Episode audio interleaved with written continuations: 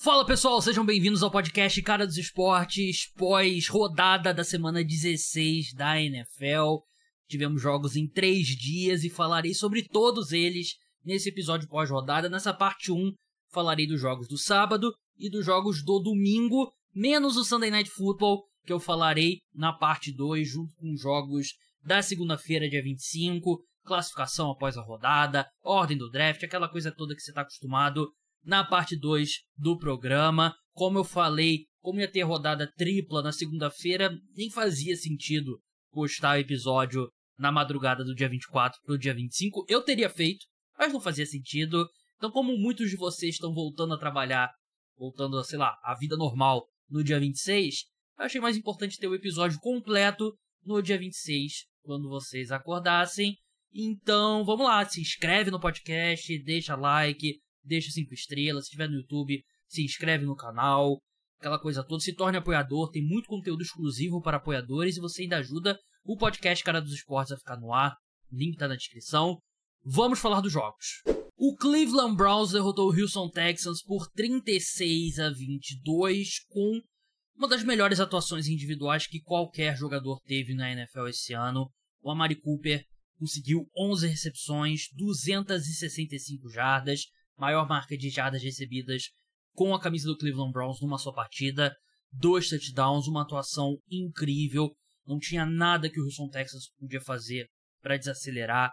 Tentaram Desmond King, tentaram Darius Stingley, tentaram outros jogadores, nada deu certo. A conexão dele com Joe Flacco funcionando muito bem. Joe Flacco lançou duas interceptações, é verdade, mas está jogando num nível muito bom, muito melhor do que qualquer coisa que os Browns tiveram no, na posição de quarterback desde aquele primeiro ano do Baker Mayfield com Kevin Stefanski, 2020, se eu não me engano. Agora estou dúvida se foi 20 ou 21. Acho que foi 20. Que ele jogou num, nível altíssimo. O Joe Flacco é, deu nova vida para esse time do Cleveland Browns. Né? E aumenta o teto desse time, porque mesmo com o Deshaun Watson, era um ataque muito fraco. Com o Dorian Thompson Robinson também. Mas agora você tem um ataque aéreo, né? Você tem essas peças como a Mari Cooper aparecendo, Devin Njoku aparecendo, e o time tem uma defesa muito boa. Então, é o suficiente no ataque. Você tem esse cara que é tão experiente como o Joe Flacco, que o braço dele ainda tá lá, 100% lá. Então, realmente é um time que muda o, o prognóstico essas atuações tão boas do, do Joe Flacco. Né? Acho que é um time bem perigoso no, no Wild Card. A gente já viu o Joe Flacco pegar fogo nos playoffs e levar os Ravens ao Super Bowl, né? Quem sabe 10 anos depois ele consiga repetir. E do lado do Houston Texans, né? A equipe sem o, CJ Stroud fica muito difícil, né? Até teve o, o, retorno do Nico Collins, que teve um touchdown, mas apareceu pouco. O Tank Dell não vai voltar, que é, é um baita de um problema. Então a equipe tá ali na briga, né? A gente vai falar de playoffs na, na próxima, na parte 2. Mas é realmente era um jogo muito difícil. Com o CJ Stroud seria um jogo muito difícil. Sem o CJ Stroud fica ainda mais complicado. Então, com 36 a 22 que os Browns abriram ali uma vantagem considerável. Os Texans fizeram 15 pontos ali no final, mas já não é, meio meio três quartos garbage time, diria assim, né? 75% de garbage time, né? Aquele que o jogo já está mais ou menos decidido e o outro time consegue colocar alguns pontos no placar. O Detroit Lions derrotou o Minnesota Vikings por 30 a 24, garante o primeiro título da equipe da NFC Norte. Isso mesmo. Vamos, eu tava até conversando com uns amigos meus sobre isso, né? A NFC Norte é uma das divisões mais recentes da NFL, né? Porque na última expansão é, você colocou aí quatro, é, quatro, divisões em cada conferência, né? Então a NFC Norte é uma das divisões novas. Ainda assim, eu acho que tem 30 anos, né? Então você deveria ter vencido a NFC Norte pelo menos uma vez, né? Mas não é tipo a NFC Leste, que literalmente existe desde a fusão com a AFL e a, na era Super Bowl inteira, né? Então vamos, vamos por partes aqui, né? Mas foi uma, uma vitória importantíssima para os Lions. Foi um jogo difícil, um jogo que foi equilibrado a maior parte do jogo. Os Vikings viraram ali no início do terceiro quarto, 21 a 17. Os Lions viraram de volta, abriram 30 a 21. O, os Vikings conseguiram chutar um field goal e reduziu o déficit ali para 30 a 24, mas não conseguiram é, touchdown ali no final. O Nick Mullins lançou uma interceptação, Nick Mullins que lançou quatro interceptações. E eu achei que os Vikings estavam jogando bem defensivamente, mas aí você lança quatro interceptações, você coloca a sua defesa em situações bem difíceis, né? O Brian Flores, eu, eu acredito que ele está fazendo um baita trabalho com essa defesa e acredito que ele vai ser contratado como head coach no próximo ano. Só que aí o seu quarterback te coloca num, num buraco, né? E é é a experiência Nick Mullins. Eu até respeito mais esse tipo de quarterback reserva do que aqueles que é só passe curto e tal, e vamos lá, né? Porque teve 411 jardas, ele solta o braço, né? 411 jardas em 22 passes completados, né? Ele teve dois passes para touchdown, um dia que a equipe não estava conseguindo correr com a bola, mas aí ele lança quatro interceptações também, né? O Justin Jefferson jogou muito, seis recepções, 141 jardas, um jogo que o TJ Hawkinson se machucou, que o Jordan Addison se machucou, então são dois fatores importantes também. KJ Osborne jogou bem também. Mas os Lions aproveitaram as chances extras, né? Eu achei que o ataque começou.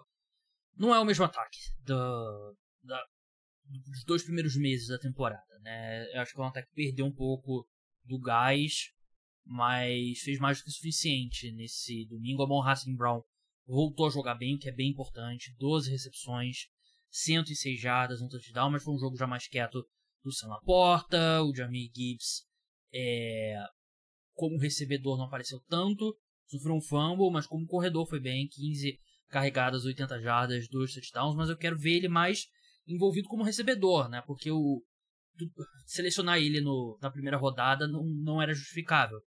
Mas parte da do contexto era que o Detroit Lions via ele como um o cara no perfil do Alvin Kamara, né? Que é basicamente um recebedor saindo do backfield, além de tudo que ele faz correndo com a bola. Mas eu quero ver ele sendo mais envolvido dessa forma. O Jared Goff jogou bem. Não foi ótimo, não foi ruim. Jogou bem. Foi muito bem protegido. A linha ofensiva dos Lions é, é realmente espetacular. Só que essa, essa defesa do, dos Vikings causa muito caos ali na linha de scrimmage, né? Muita, muita dúvida e incomoda, incomoda os bloqueios, incomoda as leituras e acabou que não foi suficiente porque o seu quarterback te colocou num buraco muito grande. É muito difícil você vencer um jogo que o seu quarterback lança quatro interceptações, então os Lions garantem a divisão, os Vikings ainda estão na briga pelo wild card, mas ficou mais difícil. O Atlanta Falcons derrotou o Indianapolis Colts por 29 a 10 com Taylor Heineke de quarterback. Quem poderia dizer que isso ajudaria?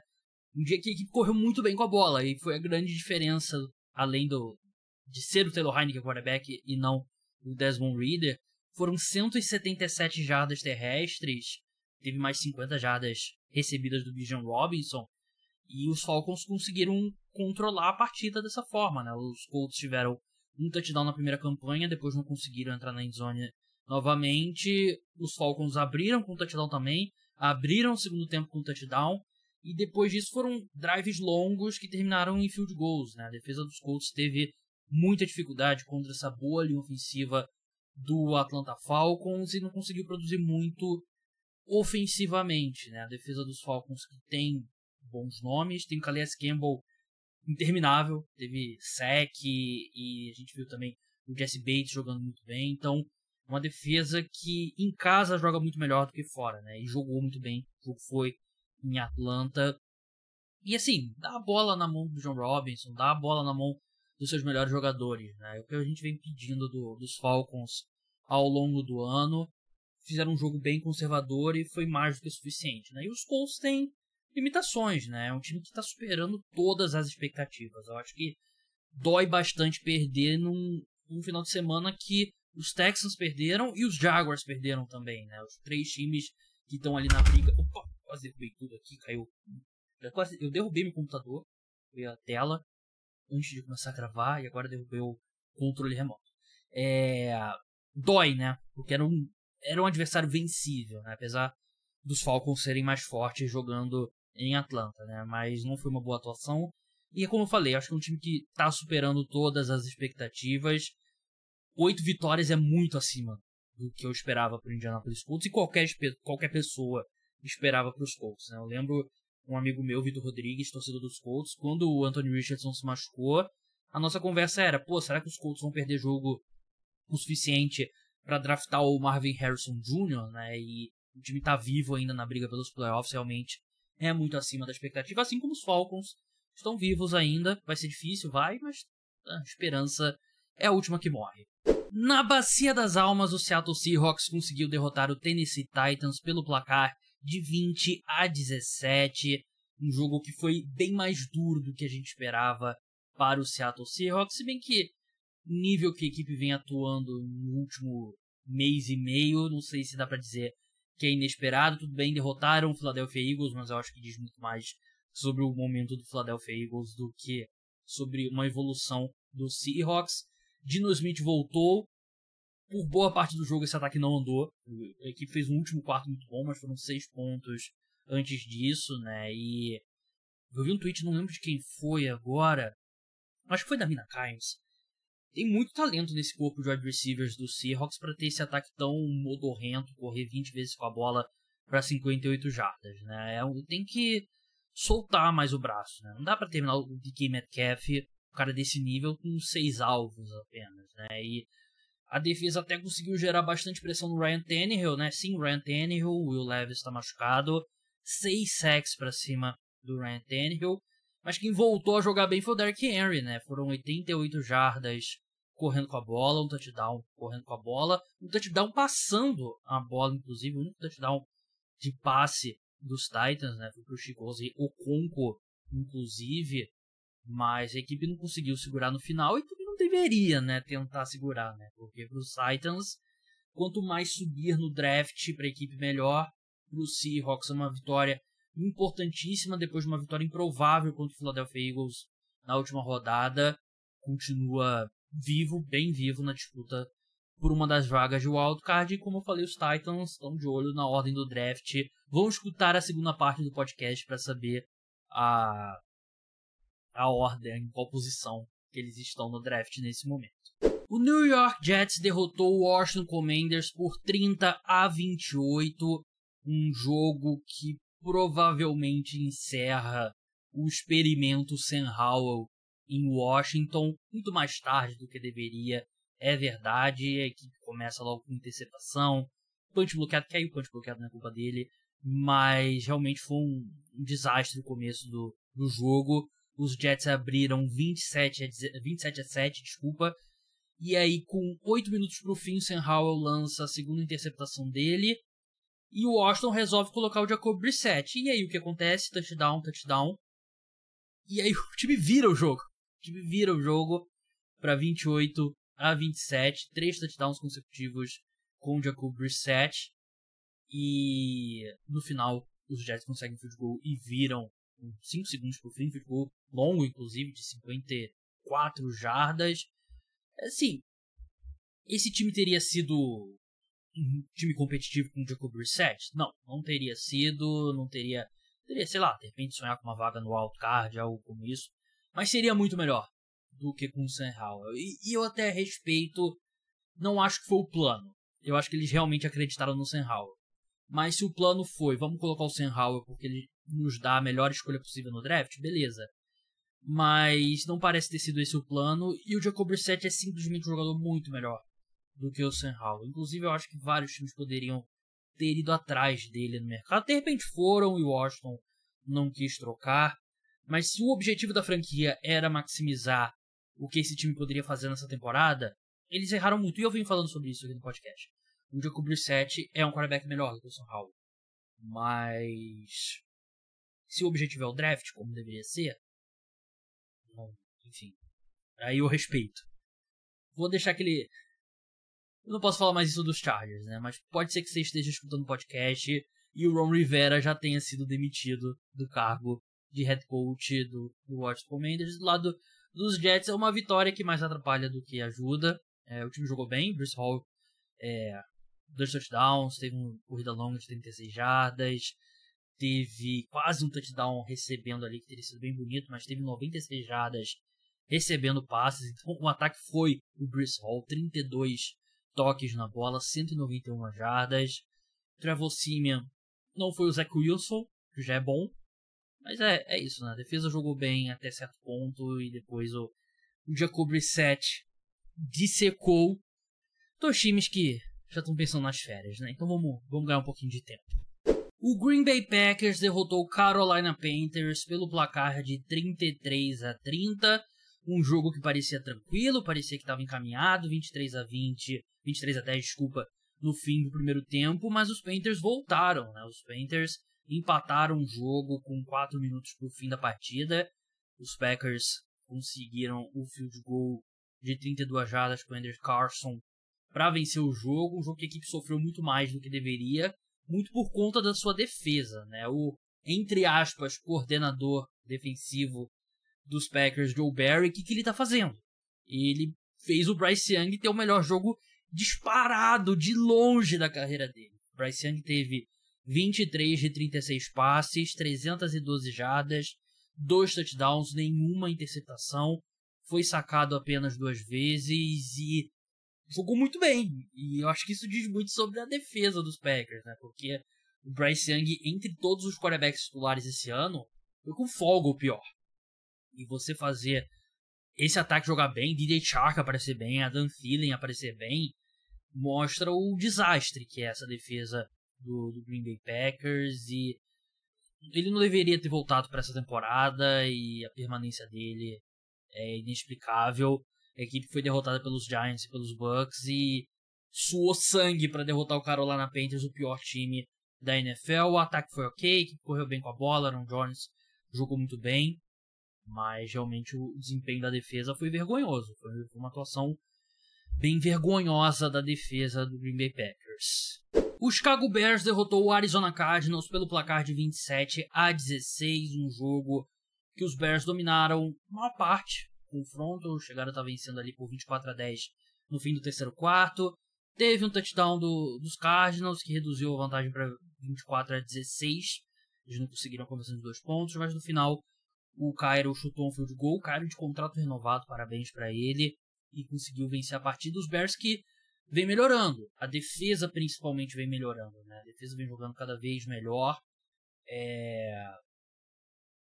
Monte Sweat se provou, tá se provando uma excelente troca, a secundária está evoluindo, a defesa está encaixando e o ataque demoliu através do jogo terrestre, né? 250 jardas, 112 do Khalil Herbert, 97 do, do Justin Fields, então a equipe foi muito bem, claro que por conta de, muito desse desempenho no jogo terrestre é porque eles saíram bastante na frente no placar, né? Puderam correr, correr com a bola, gastar relógio e tal. Acho um jogo, sim, seguro. Talvez tenha corrido um pouco de risco ali no fim, mas conseguiram controlar, enquanto os Cardinals é, batendo com a cabeça no, no teto de suas limitações. Achei que o Kyler Murray jogou bem, não foi ótimo, mas jogou bem.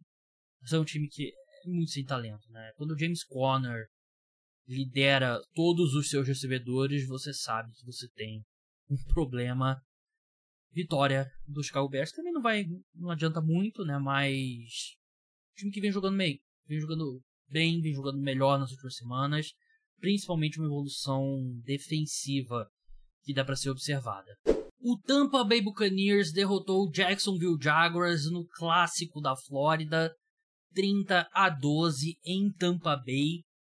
É jogo que o Trevor Lawrence se machucou sofreu uma lesão no ombro, deixou a partida, o CJ Beathard o substituiu, mas antes de se machucar estava jogando muito mal. E vocês sabem que eu tenho batido bastante nesse ponto ao longo da temporada. A minha desconfiança contra esse time do, do Jacksonville Jaguars e passa muito pelo, pelo Trevor Lawrence. E ele vem, ele vem meio baleado, é verdade. Ele teve a lesão na, na perna, não lembro agora se foi o joelho ou o tornozelo. Ele teve o, a concussão, então ele tá no momento que ele não tá bem fisicamente, mas se ele tá em campo, eu espero mais do dele do que ele mostrou nesse domingo. Os Bucks venceram muito bem, dominaram o jogo. É, no final ali o, os Jaguars conseguiram fazer o placar ser um pouco mais próximo, né? Um pouquinho de uma dosezinha de garbage time, né? O jogo tava 30 a 0 com 3:49 no fim do, do terceiro quarto, né? O jogo tava decidido. E dois quarterbacks que foram primeiras escolhas gerais do draft, mas quem jogou como tal foi o Baker Mayfield, né? Jogou mais uma vez muito bem e tem saído notícias de que o, os Bucks querem renovar com ele e deveriam. O Baker Mayfield está jogando muito bem, ele merece claro, se não for uma, uma extensão a la Daniel Jones, ele merece sim, ele está jogando num nível bem razoável, claro que tem que ser junto com a renovação do Mike Evans, que teve 7 recepções, 86 jardas, 2 touchdowns, mais um grande jogo do Mike Evans, grande temporada que ele vem fazendo. É um cara que ele já é muito rico, vai ficar mais ainda porque ele vai receber um mega contrato, né? Ele tem, tudo bem, ele não é nenhum garoto. Mike Evans tem 30 anos, vai fazer 31 em agosto, mas tem bastante time com dinheiro e muito time procurando wide receiver, né? E ele é um cara que acho que 3 anos, 75 milhões de dólares é o piso. Acho que ele consegue mais até, de repente 3 anos, 27 milhões de dólares, 28 por aí. Não deixem o Kansas City Chiefs contratar porque o Mike Evans com o Patrick Mahomes seria injusto. E os Jaguars, enquanto isso, eles vão. Tem aquele vídeo famoso né, da, da corredora de maratona chegando no fim da corrida. Não lembro agora qual maratona. Não lembro, não lembro. Não, lembro qual edição das Olimpíadas. Não lembro o nome da corredora. Mas vocês sabem a imagem que eu tô me referindo, né? É o Jacksonville Jaguars chegando nesse fim de temporada. E eu acho que não é tão diferente do resto da temporada, porque é um time que nunca me encantou. Nunca mesmo. E vocês podem. Você que escuta o podcast toda semana, você sabe. Eu tenho falado sobre isso quase todo domingo. Vai ser. Vai ser um, um fim de, de ano difícil pro Jacksonville Jaguars, principalmente se essa lesão no ombro do Trevor Lawrence for grave. O Miami Dolphins derrotou o Dallas Cowboys por 22 a 20, um jogo equilibrado, um jogo no qual as duas defesas apareceram bem, principalmente nas 20 jardas finais do campo, né, chamada Red Zone. Cowboys e Dolphins combinaram as sete idas até a Red Zone e apenas duas pontuações. Mostra bem como os, os ataques até conseguiram andar com a bola, mas quando chegava ali na área mais. com menos espaço, né? Que é a red zone. Tem, tem 10 jardas da end zone, mais 20 jardas do campo. Os dois times tiveram dificuldade e muito por conta do desempenho defensivo, né? A defesa do Dan Quinn do Dallas Cowboys, defesa do Vic Fangio do Miami Dolphins. Muitos field goals nesse jogo, né? Os dois kickers trabalharam bastante, principalmente o kicker do Miami Dolphins. Foram dois field goals do, do Brandon Aubrey do, do Dallas Cowboys e cinco do Jason Sanders, incluindo o final para garantir a vitória para o Miami Dolphins. Né? O jogo estava ali, os Dolphins conseguiam avançar, mas chutaram field goals, chutaram field goals e tal. Chegaram a abrir 19 a 10. Os Cowboys cortaram para 19 a 13, depois fizeram um touchdown, um drive muito longo, 17 jogadas, 69 jardas, 8 minutos.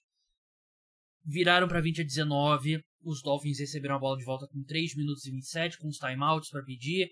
Avançaram e chutaram um field goal de, deixa eu ver aqui, de 29 jardas, foi o mais curto do, do Jason Sanders nesse, nesse domingo. Vitória importante para os Dolphins, que garante a equipe na disputa pela seed número 1 e garante a equipe com vaga nos playoffs, que a gente vai falar na parte 2. Realmente é um triunfo importante. Para o Dallas Cowboys é mais uma derrota. Mais uma derrota que o time não consegue ir bem no ataque. Né? A equipe não jogou bem ofensivamente contra o Buffalo Bills. De novo, não jogou bem agora contra o Miami Dolphins. Eu achei que a pressão estava chegando bastante no Dak Prescott. E a pressão rápida, né? E ele aceitou um pouco mais de sacks do que de costume, né? Foram quatro sacks para ele. Teve um que foi erro do blo dos bloqueios ali, já na red zone, foi no, no drive que, se não me engano, foi o drive que a equipe estou o field goal antes do drive do, do touchdown. Agora eu não lembro exatamente, muito futebol americano, muita, muita coisa na minha mente. Deixa eu confirmar aqui. É, foi, na, foi no drive do touchdown. É, first and goal ali depois da falta do, do Xavier Howard, fez um jogo horrível. Xavier Howard, quarterback dos Dolphins, foi queimado várias vezes, cometeu essa falta. Sofreu um sec ali que ele não viu o Bradley Chubb. Mas o Bradley Chubb também não foi bloqueado, então acho que dá para dizer 50-50. Sid Lamb jogou muito bem no primeiro tempo, no segundo tempo foi mais é, foi melhor defendido, a gente viu algumas vezes o Jalen Ramsey até nele, e o Tarek Hill foi o inverso, né? ele jogou bem melhor no segundo tempo, o primeiro tempo dele foi bem é, discreto. A gente viu a defesa dos Cowboys dando bastante espaço para ele, no sentido de não vamos deixar o avanço longo, né? Não vou deixar ele passar por mim, então vamos dar uma uma distância boa e assim, vou dizer que funcionou 100%, que o Tarek Hill ainda teve 9 recepções para 99 jardas. Mas tendo em vista o que tem sido o Tarek Hill esse ano, né, jogos de, sei lá, 8 recepções para 150 jardas, acho que é uma, uma vitória para o Miami Dolphins, que, que viu o Raheem Mostert se machucar, depois voltou até receber um passe para touchdown e eu não gostei da atuação do, do Xavier Howard, como eu falei, mas o resto da defesa dos Dolphins eu achei que foi realmente espetacular. O Vic Fangio era o que eu falava, né? Ele tinha que mostrar evolução, tinha que ir crescendo ao longo da temporada e fez exatamente isso. A defesa está jogando num nível muito alto, assim como está jogando a defesa dos Cowboys, né? Eu achei que hoje, é, tô gravando aqui no, na véspera de Natal, eu quis gravar logo esse jogo porque é o jogo mais importante. Cara, é, hoje eu diria que foram mais méritos da def das defesas do que deméritos do ataque. Eu, claro, não jogar, não foram atuações espetaculares dos ataques, mas eu achei que as duas defesas trabalharam muito bem para lim limitar o, os ataques adversários. O, os Cowboys tiveram basicamente, eu acho que o ataque dos Dolphins jogou melhor que o dos Cowboys, né? porque os Dolphins conseguiram sustentar um pouquinho mais de drives ali enquanto os Cowboys tiveram um avanço muito longo com o Lamb, um avanço muito longo com o Jalen Tolbert, que só nesses aí já foram 90 jardas, 94 jardas entre os dois, então foi boa parte da produção da equipe em duas jogadas. É, os Cowboys precisam jogar melhor, mas assim, enfrentaram um dos melhores times da NFL e poderiam ter vencido. Acho que foi um jogo equilibrado que. Acho que os Dolphins jogaram melhor, mas se os Cowboys tivessem vencido, não teria sido nenhum absurdo. O Pittsburgh Steelers derrotou o Cincinnati Bengals por 34 a 11 no primeiro jogo do sábado, dia 23, um jogo que foi marcado por avanços longos com George Pickens. Né? O Mason Rudolph foi o quarterback dos Steelers, substituiu o Mitch Trubisky e ele teve um mérito que foi encontrar o George Pickens. Né? Teve um touchdown de 66 jardas, teve um avanço de 44 jardas e logo no começo teve também um touchdown longo de 86 jardas. Né? Três recepções bem longas, ele teve mais uma ainda, foram quatro recepções, 195 jardas, dois touchdowns. É bom para quem colocou ele no fantasy de última hora, que foi o meu caso, numa das ligas dos apoiadores, inclusive. Então, peço desculpas pro apoiador que tá me enfrentando, porque eu tive que colocar o Pickens, porque o Jamar Chase não jogou do lado do Cincinnati Bengals e me dei bem. Um jogo resolvido ali no, no primeiro tempo, os Bengals esboçaram ali alguma reação, fizeram 11 pontos no, no terceiro quarto, abriram com um touchdown, touchdown longo do Jake Brown pro T. Higgins, 80 jardas, um jogo de touchdowns longos, né? Mas logo os Steelers conseguiram fazer outro touchdown longo com o George Pickens e aí matou qualquer chance de, de reação dos Bengals, que Agora os dois times estão empatados é, em campanha, né? O, a mágica do Jake Brown talvez esteja é, passando. E eu acho que essa a, a, mágica dele que passou nesse, nesse sábado foi não ter o Jamar Chase. Né? O Jamar Chase machucado, não jogou e aí o time realmente com o quarterback reserva fica difícil. O Jake Browning acabou lançando três interceptações também, foi um dia bem ruim para eles e os Steelers jogaram bem, né? O,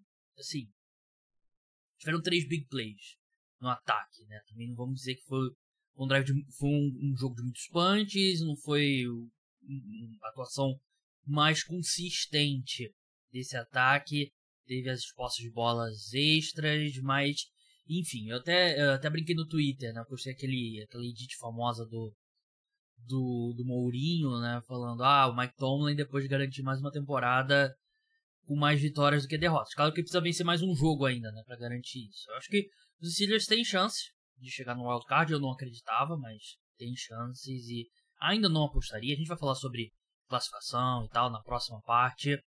E os Bengals vão precisar se reagrupar e mais do que isso vão precisar do retorno de Jamar Chase, né? Porque você já tá com quarterback reserva, você perde seu principal wide receiver, realmente é bem complicado.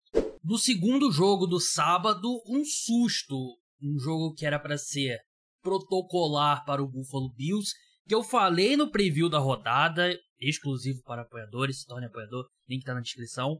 Eu falei que podia ser um jogo armadilha, né, o trap game, como eles falam nos Estados Unidos, e quase foi para o Buffalo Bills. A equipe saiu perdendo por 10 a 0 com os Chargers dominando a posse de bola no primeiro tempo.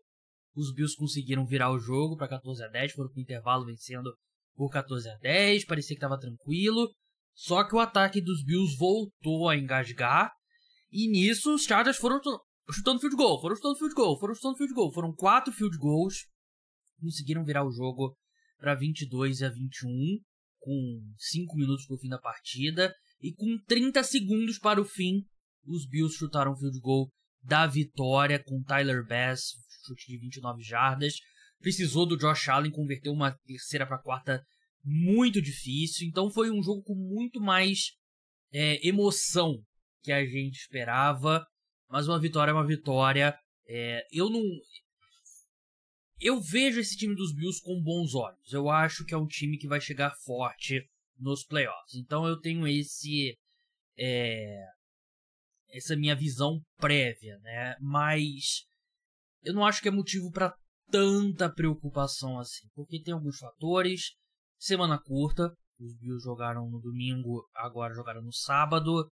A viagem da costa leste para costa oeste, que normalmente é difícil para times, e eu acho que é fácil, um, mesmo para uma equipe da NFL, você perder um pouco o foco quando você vem de um jogo tão grande contra o Dallas Cowboys, você vem de uma sequência tão dura que era Philadelphia Eagles, Kansas City Chiefs, Dallas Cowboys, e aí agora você pega o Chargers, um técnico demitido, que já tem aquela é, aquele aquela empolgação maior, né? Aquele famoso salto quando o time demite o, trein o treinador.